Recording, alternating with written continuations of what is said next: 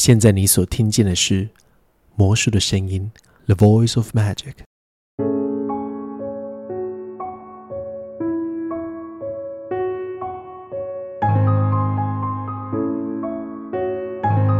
大家好，我是陆杰，欢迎大家回到《魔术的声音》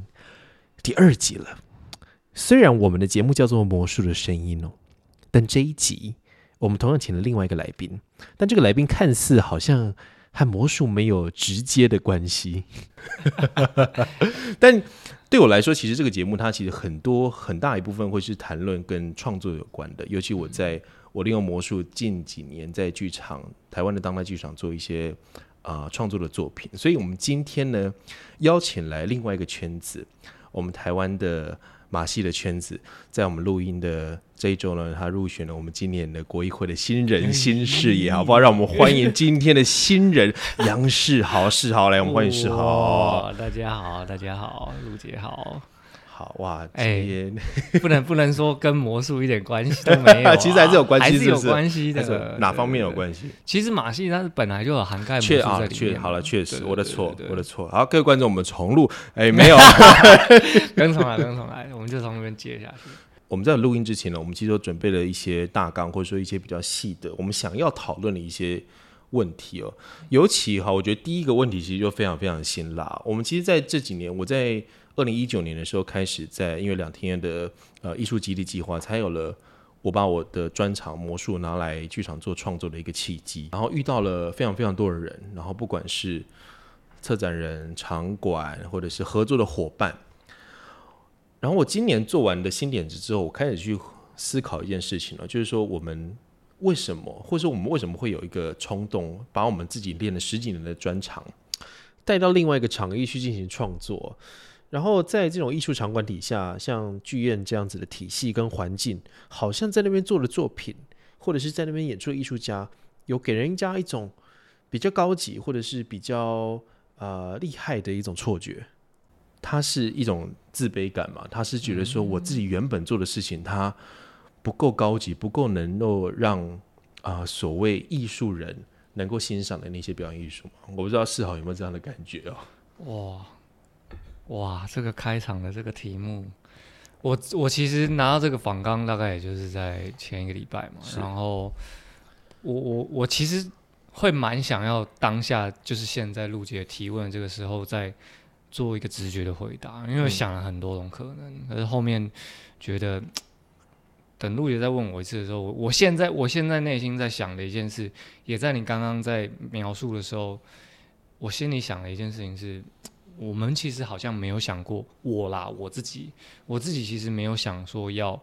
将它变成某一种艺术化。艺术化这件事情，它其实不是我的目标，但它比较像是我实践我在挑战的一个路程。对，那艺术化这件事情，只是呃主流社会或是这个这个圈子给的一个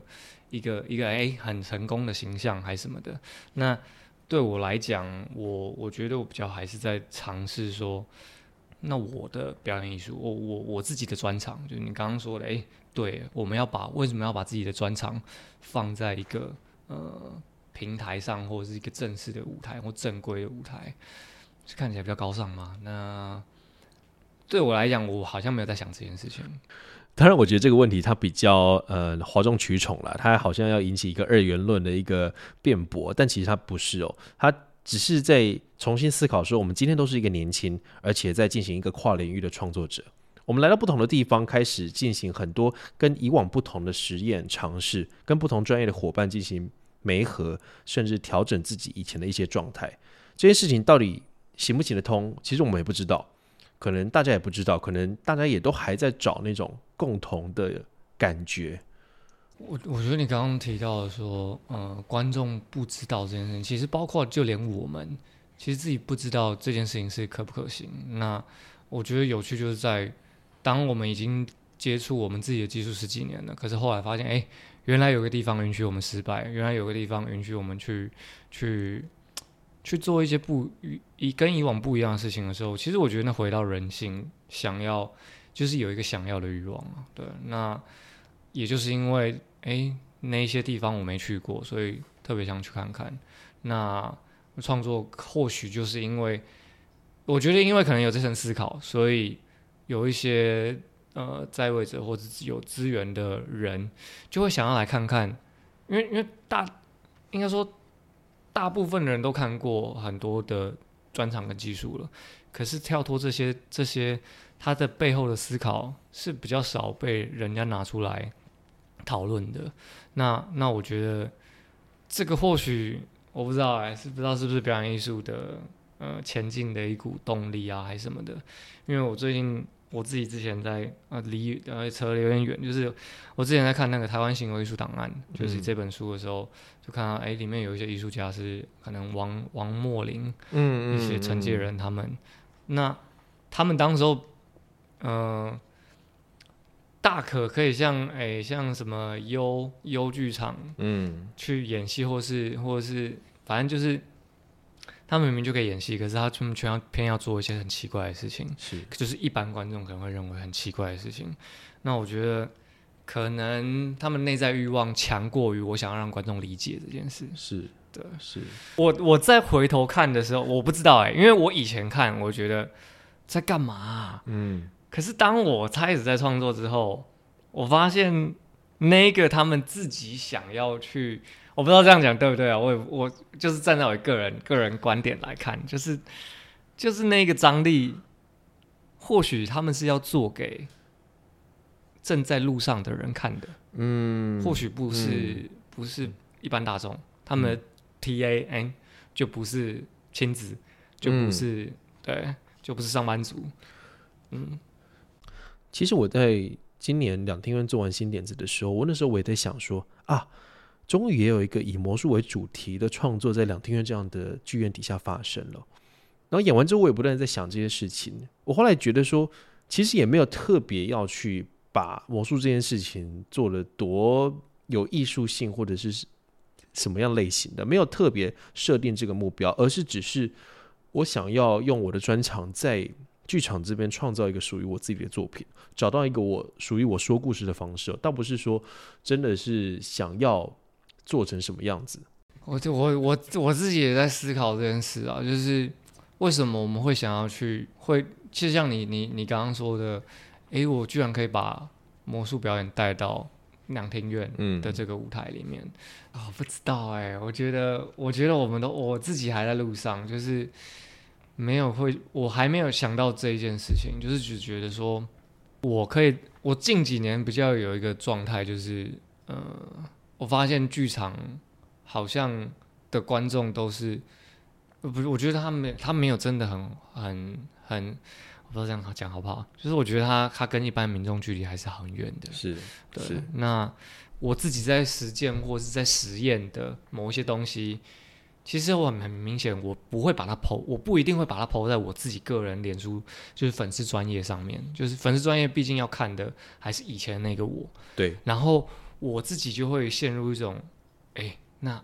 我现在做这些事情，我要怎么跟我的我的我的粉丝们说？我觉得这个是所以你如果说，假如说我再更直白一点了，如果你今天就发回杀了稍微有深度一点的文，那一篇的触及率可能就比较低。你开始讲一堆低到爆创作，开始对讲一些说哇，今天看了哪些书，或者是说今天哪一个结构的部分，然后你的粉丝可能觉得今天在说什么？谁啊被盗了，是不是？会有一点这样的状态。我所以我自己也还在拿捏，说到底有没有一条分界，是我可以邀请一般观众进来，同时又不会让，就有点像是我们进到美术馆，嗯然后我们进去北美馆，一般人进去北美馆可能是要拍照啊，或者是我们说完美啊，可能会进去拍照，不一定要去理解，呃，这个策展到底在讲什么理念。可是我自己在我自己其实是某一个程度上来说，是想要寻找那个中间值的。嗯，对。所以变成说，其实一样，我们今天有谈到另外一个题目，说你在之前的大环表演者的一些经验，然后过渡，也不是说过渡，就转换到这个剧场里面的创作，你觉得这个过程当中的波折，或是我不知道你自己所认为遇到的一些很大的转变，或者是各种的经验的感想？我觉得最大的一个难关就是在于说，因为马我讲马戏表演好了，就是这个圈子里面大部分我们都是在为技术做服务，嗯就是你一定要训练很高技巧，然后你要让观众看到你可以做出很不可思议的事情，那那这都需要时间嘛。可是，在这个过程当中，我们一直在想，我们要怎么样让观众觉得不可思议，可是却没有去提问自己为什么要让观众觉得不可思议。我觉得这或许就是呃创作这一边开启的一个门，就是你为什么要创作嘛？然后你为什么要做这些动作？然后在这些这些最一开始的提问，其实才是创作我觉得最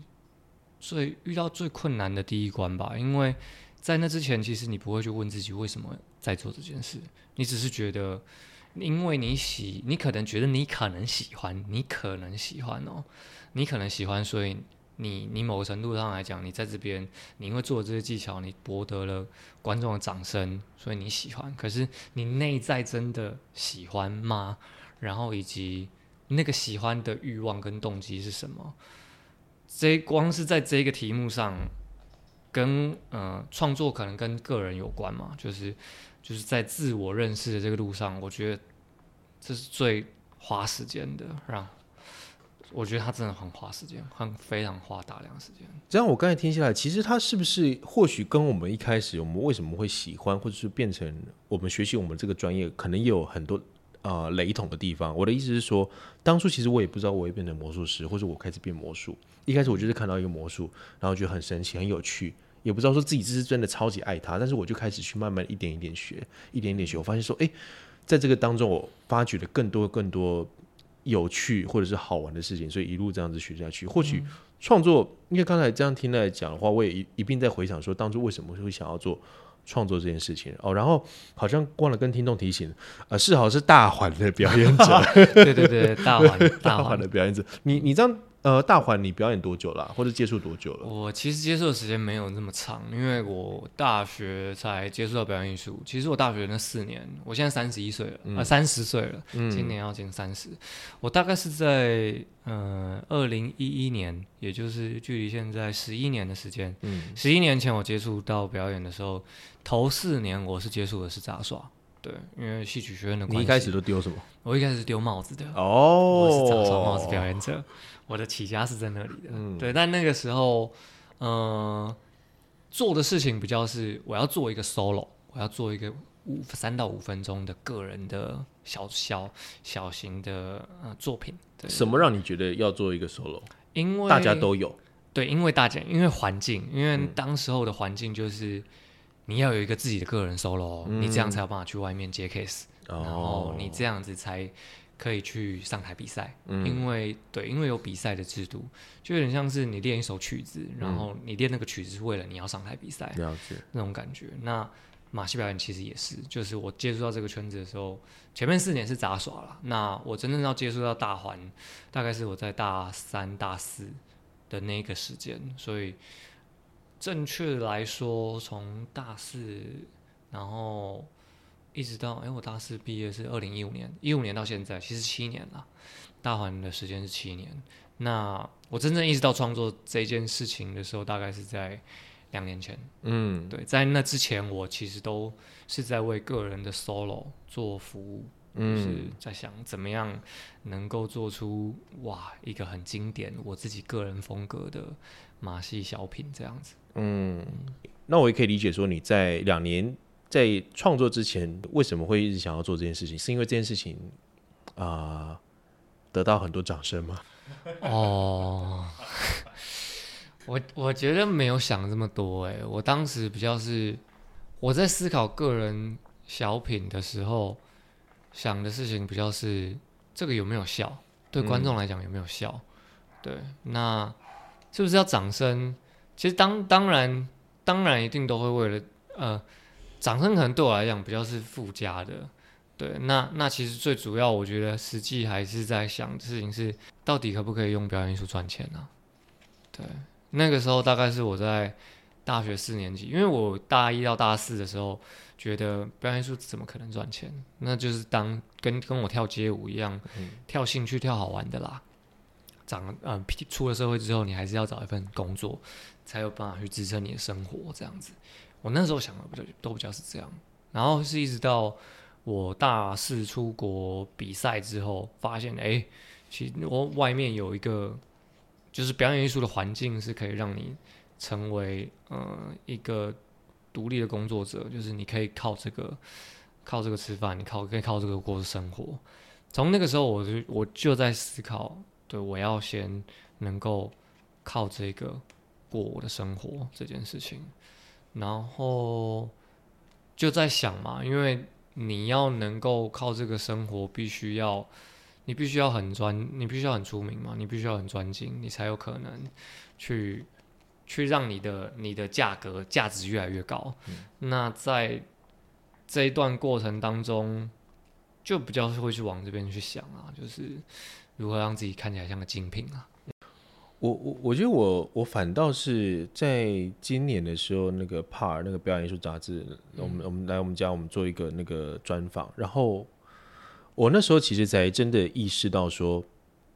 呃，我哪时候以魔术作为我真的身材工具，拿它来付房租，拿它来、嗯，这我也蛮好奇的。对，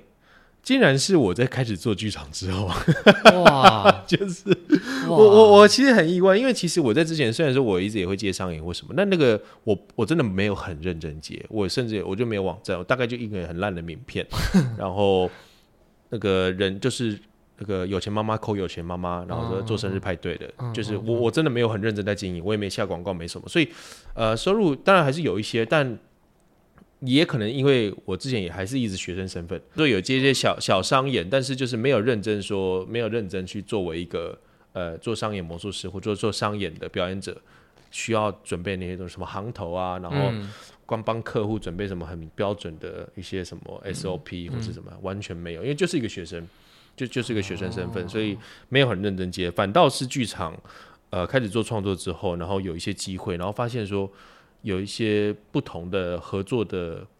邀约。邀约，然后开始找上门来，然后竟然莫名其妙收入就变稳定了。嗯 某某某方面来说，虽然虽然说，所以我我那时候也在想，就那个瞬间，我突然意识到说，啊，已经不是在靠呃一些零零零碎碎的钱来去支付，而是它真的是变成我一个身材的工具，或者说是变成我现在的工作跟职业。嗯，就那个竟然是来到剧场创作才发现的。哦，对，这是这是比较，我觉得跟其他人比较不一样。就就是我甚至说我我我没有当过真的是完完全全全职的那种魔术师，嗯去接那种案子的。嗯嗯嗯我我自己在这个过程当中会发现的哦、然后像你刚才在讲说，对于创作一开始的启蒙或者是尝试，我觉得应该，我觉得或许每个人都很像，而且但我觉得尤其为什么今天会找世豪来，就是一个非常非常大的功能点，就是我们原本就是有一个专业在。那专业可能是我们呃训训练训练多年的，然后我们这件事情要把它拿来另外一个场域做尝试跟创作的时候，一开始或许一开始也没想那么多，一开始可能要么我们也没读那么多理论，也没跟过那么多老师，也没上过呃那种他们科班的那种创作的一些课程，也没有很身身旁甚至没有很多创作的朋友，嗯，变成说一开始我们可能对我来说对，也也是在想说，哎、这件事情到底会不会 work，会不会有效，或者说这件事情我喜不喜欢？就反正是他很直觉的去做我们现在想要做的事情，而在至少在我这几年创作，发现说，哎、我们这样的直觉，或者说我们这样子一开始遵循自己非常喜欢的事情，想要创作的目标跟方向，反倒在我们目前创作的这个环境当下，呃，得到的回响也不差。嗯，他可能也是，我觉得可能也是，因为他就是某方面来说会很很纯吗？或者是觉得说很很诚实吗？或者是说他很呃，我们就是真的是想要做一些我们很喜欢、有兴趣的事情，哦、然后给大家看一下，然后也不知道这件事情会不会有没有效，因为我们也没有说要靠这个干嘛？对，对啊，也不知道说这这件事情能做什么，反正就是、哦我觉得反正有机会，然后就试一下东西，嗯把这个东西拼来拼去，然后发现给你们看，哎、结果大家竟然会给开始会给很多很多不一样的回馈，然后开始这些东西就慢慢的形成某种聚光灯的感觉。对，然后他可能就开始长大，嗯他开始就是变一个胚胚胎，然后开始变成一个可能慢慢走向一个完整的一个躯体。嗯嗯，我觉得很多创作，或者说我觉得创作它在这几年，我觉得很迷人的事情是这个样子哦。然后这个过程当中会很兴奋，这至少对我来讲，就啊，我之前好像可以做这个，好像可以做这件事情。然后他如果全部合起来，然后再进到剧场里面，那可能又是另外一件事情。哇，对，很多的 magical moment 的感觉。你是会觉得很兴奋哦？很痛苦，但是很兴奋。我我我我完全觉得，因为因为因为我自己不是一个这么对，应该说，我觉得我对我自己要发表作品这件事情，我很谨慎，就是嗯，我。当然，如果我们在做做所谓阶段尝试的时候，那那个就是随便玩，就是开嗯自己觉得想要尝试的东西有做到就好了。可是到你真的要面对大众的时候，我是会怕的。然后会怕也我会怕也是好了，对，因为不怕。不怕就 就糟了。因为因为我自己面对这些机会，有时候给过来的时候，我当然我自己如果我不是导演，我是诶可能跟别人一起工作的演员，我就会比较自在。可是当今天你要我创作某些东西的时候，而且在在可能某一个时间点都要就要出现的时候而，且我们都还是自己上台演。对我就会觉得我靠，我压力超大，我快吐了。然后我甚至会想，算了，先不要，可不可以先不要？我觉我觉得是，嗯、对我来讲，我不是要仰赖这些资源，但我需要的时候确实是需要了。可是那些资源，我觉得会会应该是要把它用在，嗯、当我们可能真的有某些东西想要做的时候，你再再再支持，或是再怎么样，刚才再这样讲很很很自私。那嗯、呃我觉得我我蛮不喜欢被被注视的，就是嗯，那个真的吗在身上，我说在创作上，哦，在创作，因为我想说，这个应该你相对来说也很熟悉啊。你一直以来，因为大环的，你一定也是自己一个人上台嘛。是，可是可是可是你还那么大一个环，那那跟表演不一样，是对，是因为因为我就是在做一个很赤裸。啊，对，很赤裸。然后你大家就是在看我怎么怎么怎么煮，然后我很不会煮菜，就是要我拿煮菜来比喻，就是你一个很还在刚在学着怎么切菜的，然后就要给给一些呃米其林的主厨来看你怎么弄，就觉得啊、好压力好大。我懂，而且我们都是演 solo，我们真的是 solo，、我们真的就是一个人嗯 就是一，个人。所以，因为我在之前在做这件事情的时候，其实很多人也跟我有提醒说，很多演员是没有办法做 solo 的。哦，这个我很有感觉。嗯，怎么说？因为因为之前就有就有一个创作的朋友，忘记是谁了嘛，就是就聊到说，什么你第一个是创作，你就要做 solo，你想不开啊？我说我说怎么了吗？我说我不知道，我很不会导别人啊，我我自己自己在做表演，那我不是应该导我自己吗？对，其实所以所以其实我我一开始的时候，其实大家会觉得说我做错了，我完全我也觉得很惊讶，说你们为什么这么惊讶？几百年来，魔术师上面台上就是一个人，不管你舞台多大，你春晚刘青也是一个人在上面，啊。也不是用一百个歌队啊。嗯。所以对对我们来说，我们习惯或是我们熟悉的，也许就是一个人。嗯，假如说今天可能有另外一个对手演员，我可能会不知道该怎么办呢、对，这个就是我觉得这个就是训练背景上很大的不同了。但在我们来到这个呃在剧场里面创作的时候，很多人其实还是对这件这一点会身怀恐惧，或者身怀觉得很惊讶，说你你怎么这么真的吗？这件事情，真的要这样做吗？但对我们来说，这个可能就是唯一的选项。其实也没有，啊我们没有其他的选项。是唯一的选项、我欸。们所受的训练跟过去表演的经验就是这样子养成的，所以呃，对我们来说真的没有那么的冲击，或者说，当然我们也知道说他们为什么会觉得说这样子的呃单人表演有很大的挑战性。我呃我我到后面其实有意识到这件事情的难易度，就是知道他们他们为什么要这么惊讶，因为我过去如如果说，因为你自己已经已经呈现过一个 role play，、嗯。就是一个小时的嗯。作品了，那现阶段因为我还我是到明年才要发表这个作品，那我光是要从二十分钟，因为阶段性呈现大部分都二十分钟，对，这个二十分钟要跨到四十以上，哇，那个真的就是另外一件事了。对，因为我觉得你们的那个难度可能在要再跨一个另外一个门槛，是因为呃，作为魔术师，我们有一个语言可以做一个啊偷渡嘛，也不是说偷渡啦，就是我们 就是他他可以有语言来去嗯，在这个作品里面去去扩增。但是你们很多用身体去表演的，用物件去表演的，可能没有那么多的语言在这个作品里面。我觉得他要思考的方向跟创作的路径应该会也也会蛮大的不同，也有很大的挑战。我觉得这就是我接下来会遇到最大的困难。除了刚刚说的，呃，马戏表演者进来到创作这个路上，第一遇到第一个最卡关的地方，在第二个最卡关的地方就是，对啊，除了这些技术之外，你还有什么东西可以在台上让你撑到四十分钟？因为我们今天另外一个题目就是说，假如说你今天 你六十分钟的大环里面，你一个转圈都没有转，你甚至连环拼起来一个圈都没有，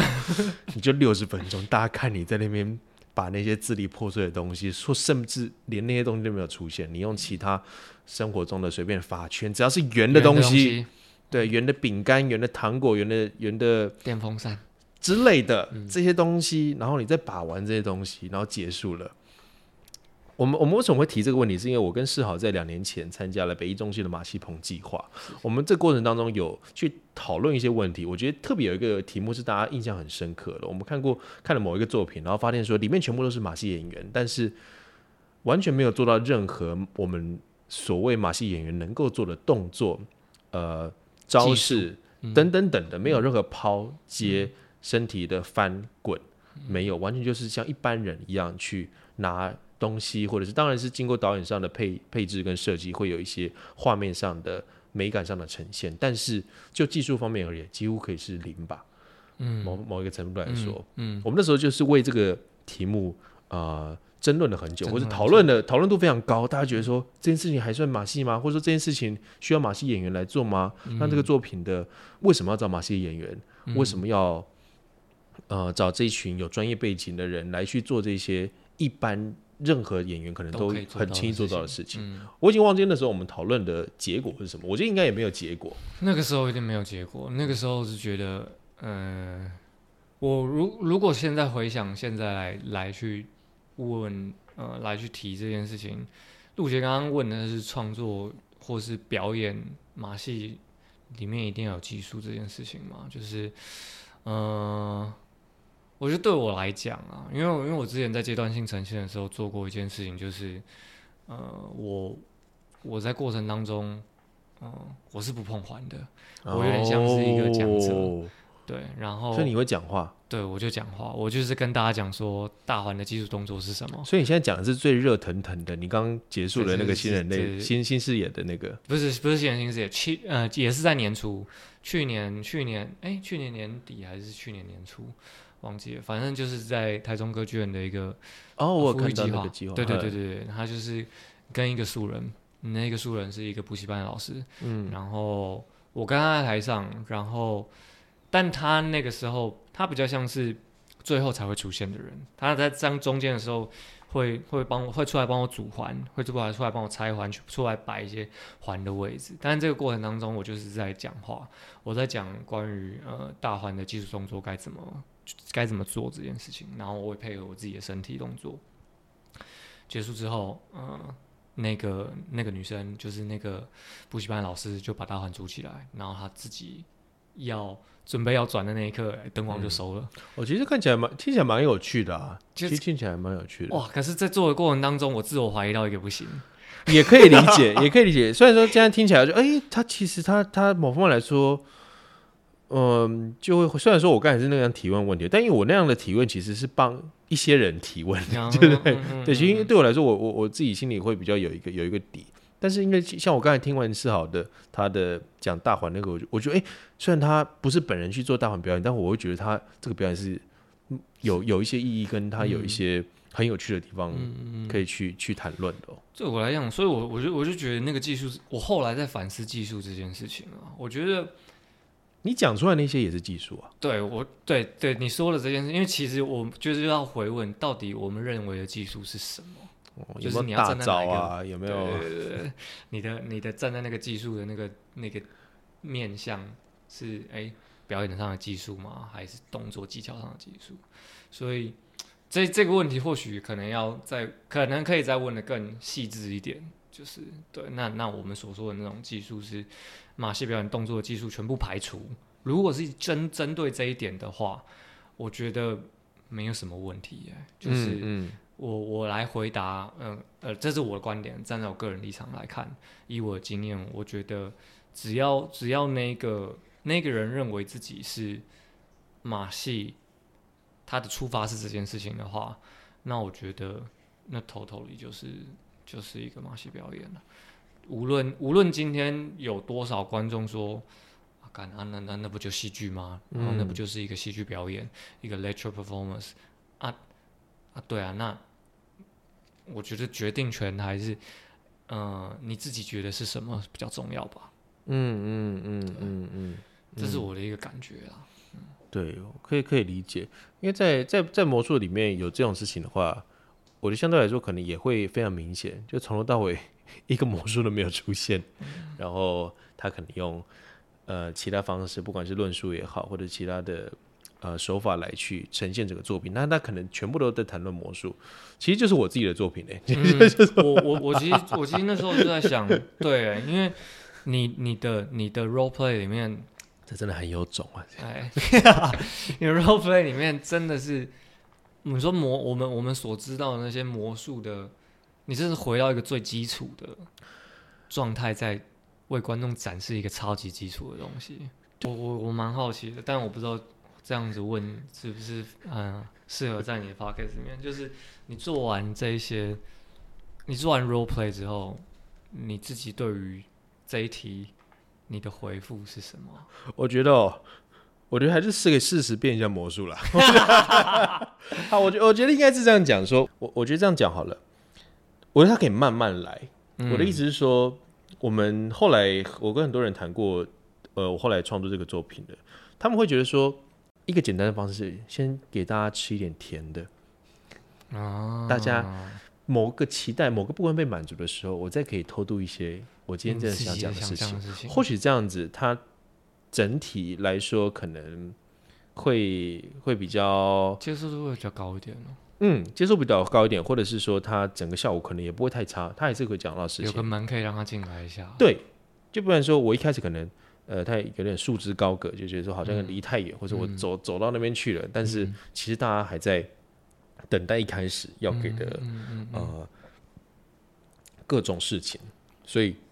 我我觉得说，如果之后这样类型的创作，它可能可以是慢慢的进行，或者说在这个当中，它可以去更能够去适当的去调配它的比例来去说，嗯对，我自己也蛮期待，就是这一个这这一件事情的，就是关于艺术表演是不是某一种高大上，然后跟诶我们自己在以往在做的这些呃表演，它之间的它之间是不是可以有一个过渡，或者是有一个有一扇门这件事情，我其实还是比较希望回到那一扇门。就可以分享一下最近看那个《情境产物》，对，那那个就是 Chevier，这就是他是一个生物学家，嗯。后来他因为他好像持续都有在观呃看一些舞蹈的演出，嗯。然后他自己有一些我忘记了，反正就是他在这个他在演出的过程当中，他会讲他是怎么从生物学家变成一个舞者，然后对一个一个舞蹈工作者这样子。那他这个里面就完全没有在没有想要跳舞，没有想要让、没有想要好好的跳舞。当他正准备，你觉得他好像要开始的时候，他又放掉了。对，然后，嗯，这个这个演出结束之后，我我我，我震撼到不行哎、就是啊，他他的他的演出是其实是一场演讲。那我就在想，在剧场里面演讲的问题是什么？嗯可以吗？或是不可以吗？我就觉得，哎，表演艺术应该要有更多种的可能啊，而不是说，呃，这个就不是。但对他们来讲，他就说，当时候他他以这个作为舞蹈表演的时候，被很多人抨击，因为他那是在一九九九年做的，嗯应嗯该是一九九九吧，对。然后很多舞蹈人就说，这里这里哪里要跳舞？你到底什么时候要开始跳舞？还有观众直接分而离析的。坦白讲，最后都还是要回到观众，因为毕竟，因为假如说我们今天真的是我场，假如说某个场馆真的很复制我这个创作者好了，不管我做的事情有没有人看，有没有人卖票，然后他但是他们可能很喜欢很喜欢我的作品，他们就想说我要培育这个艺术家，嗯就变成说，这样我是不是一辈子就要跟着这个地方？如果我今天脱离了这个机构，或者说这个这个补助、这个赞助，那我自己出来变成一个独立艺术家的时候，我反而没有办法活下去。那这样真的是真的是扶持这个艺术家的吗？嗯，我就想说，但是又想说，哇，是不是历史上很多真的很很有很棒的创作家或者是艺术家，他们在做创作的时候，可能当时没有办法懂，然后一百年后，然后那就会懂。或者说过了几十年，哇，发现啊，其实早就在台湾有人做过这样子的作品了。那是不是你他没有办法存活下去，然后被一百年后才想起？那他说这是一个对一个死亡的凭吊，而一种而一种情怀这件事情。我觉得因人而异，哎，就是这这个我们似乎他没有一个怎么样才叫做更趋近于正确，就是嗯你的选择是什么。但回到刚才的话，你会觉得说，其实还是要回到观众。在我的观点来看啊，但或许我搞不好十年后我不会这么讲，嗯十年后我会回来打脸大牌的时候，对，对 我做什么我就给我吃下去。但对我就因为因为因为呃，我自己啊，我自己其实以前是我会这么回答，是因为我自己以前不是所谓会去观赏表演艺术的那个族群。嗯对，像我们家可能比较传统一点，然后我说我们我们的期待就是，哎、你要好好工作，好好读书，然后怎么样怎么样，表演艺术跟你一点关系都没有啦。但这件事情到再到我现在开始做表演艺术之后，会觉得其实是那些东西没有进入到我们的我们的生命里面。但如果有机会的话，我们在做的东西，其实对你要表演艺术，你表演就是要有人啊。你如果不去做给那些人看，那这个表演就没不一定有意义吧？没有人看表演还有意义吗？对。然后我刚才一并在想，我在我那时候在准备戏剧所的考试的时候，就是会有一些固定的科目，就像我我在十八岁以前从来没看过舞台剧，几乎没有吧？就可能学校的那种校内社团很奇怪的话剧社，所以对任何剧作家什么那种台湾的也不认识，莎士比亚我还以为她是女生，真的。对，所以但是在准备那些过程当中，你会读历史，然后你会读那些分析，会读什么一些一些科目，然后你就开始那时候才会去真的了解说，哦哦，原来他为什么会被世人所呃所敬仰，或者说他的作品的特殊在哪里。然后这我刚才为什么会想到这件事情，是因为我是透过反正就是有学习过，然后理解了，然后我才知道说，哦，现在所以才会变成说我造成我看作品或者说看所有东西的眼光完全不一样了。我们刚才讲到说，我们作品面对观众，但是这个观众他如果在这个过程当中，他找不到像我们刚才这种学习的途径，或是我们刚才讲的所谓一扇门、这样进来的话，他可能呃，他在这个过过程当中，他如果一直都是被屏蔽在外的，我们作品或者我现在也会觉得说，他还是要留有那一扇小门，或者说我、我想要跟观众建立起连接啊，或者说甚至我的专业是非常需要跟观众建立起连接，他整个作品他才可以能够成立。不管我在台上讲的多辛苦，或是多多多，但他如果没有被观看的人理解的话，那这件事情某方面来说，它其实就不成立啊。我觉得任何在做作品的出发点就是他有话要说啊，嗯，对啊，那那个有话要说，就是不就是对观众吗？对，但有些人很明显就是没有、欸，哦，就是讲自己的，对 对，很明显就是我就要来听你讲，我在台上讲话这样子。这个就会比较小心一点啦。对，因为搞不好也有人专门来听这些这些人说啊。嗯嗯，我就回到了一个我们刚才说，呃，做一个作品，它到底有没有需要技术性？但是你看他他那个人，假如说他这个人是打过二战的，然后他可能做、做一些很简单的事情，但是你知道他的背景的话，你就瞬间全部都合理了，嗯都瞬间全部都你觉得超感动，嗯嗯，就说哇，这一切都是都是，所以把枪捡起来组起来。之类的，可能做完全没有在做表演，但是你会知道说，哇，这个就是瞬间那个全部冒出来，嗯所以我觉得确实那个其实没有一个说所谓真的是正确的答案，是啦。我觉得当然是看你情境当下，跟你怎么样去使用这些呃元素拼接在一起的方法。但如果我们今天讲的是在做作品的执行面呢，我觉得刚才我们讲了很多都是一些呃概念上的以及想要完成的东西，但如果实际在工作的过程当中，你有你在这个跨领域的过程当中有什么样不同或是困难的地方吗？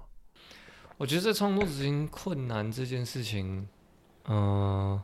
因为现在就变成是说，我们要把我们整理出来这些意识，把它转译成观众能够理解的语言。对，哇，我觉得这个在马戏表演里面，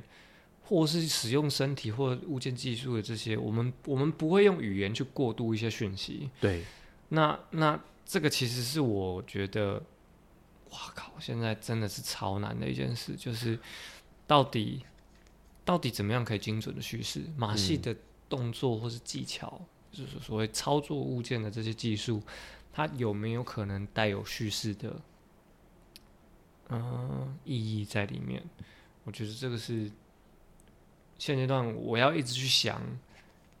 或是我不能再用以前的技巧了。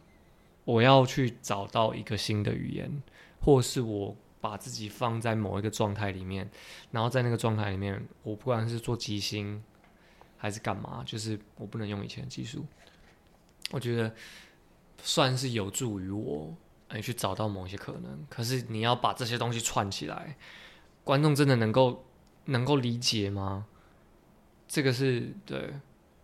这个我们在其实像我记得也印象蛮深刻。两年前我们那个马戏棚计划的时候，其实大家也一直在试这些事情。嗯，就不管说大家现在要做一个课堂上的小呈现、期末的小呈现，大家说，哎、如果我丢球，那球会变颜色啊，蓝色、红色、绿色分别代表什么？或者说我身上的